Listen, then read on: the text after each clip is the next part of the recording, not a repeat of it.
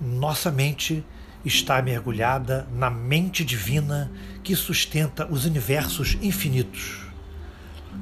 Nossa força mental permanece impregnada da força mental divina, que está em toda parte ao mesmo tempo.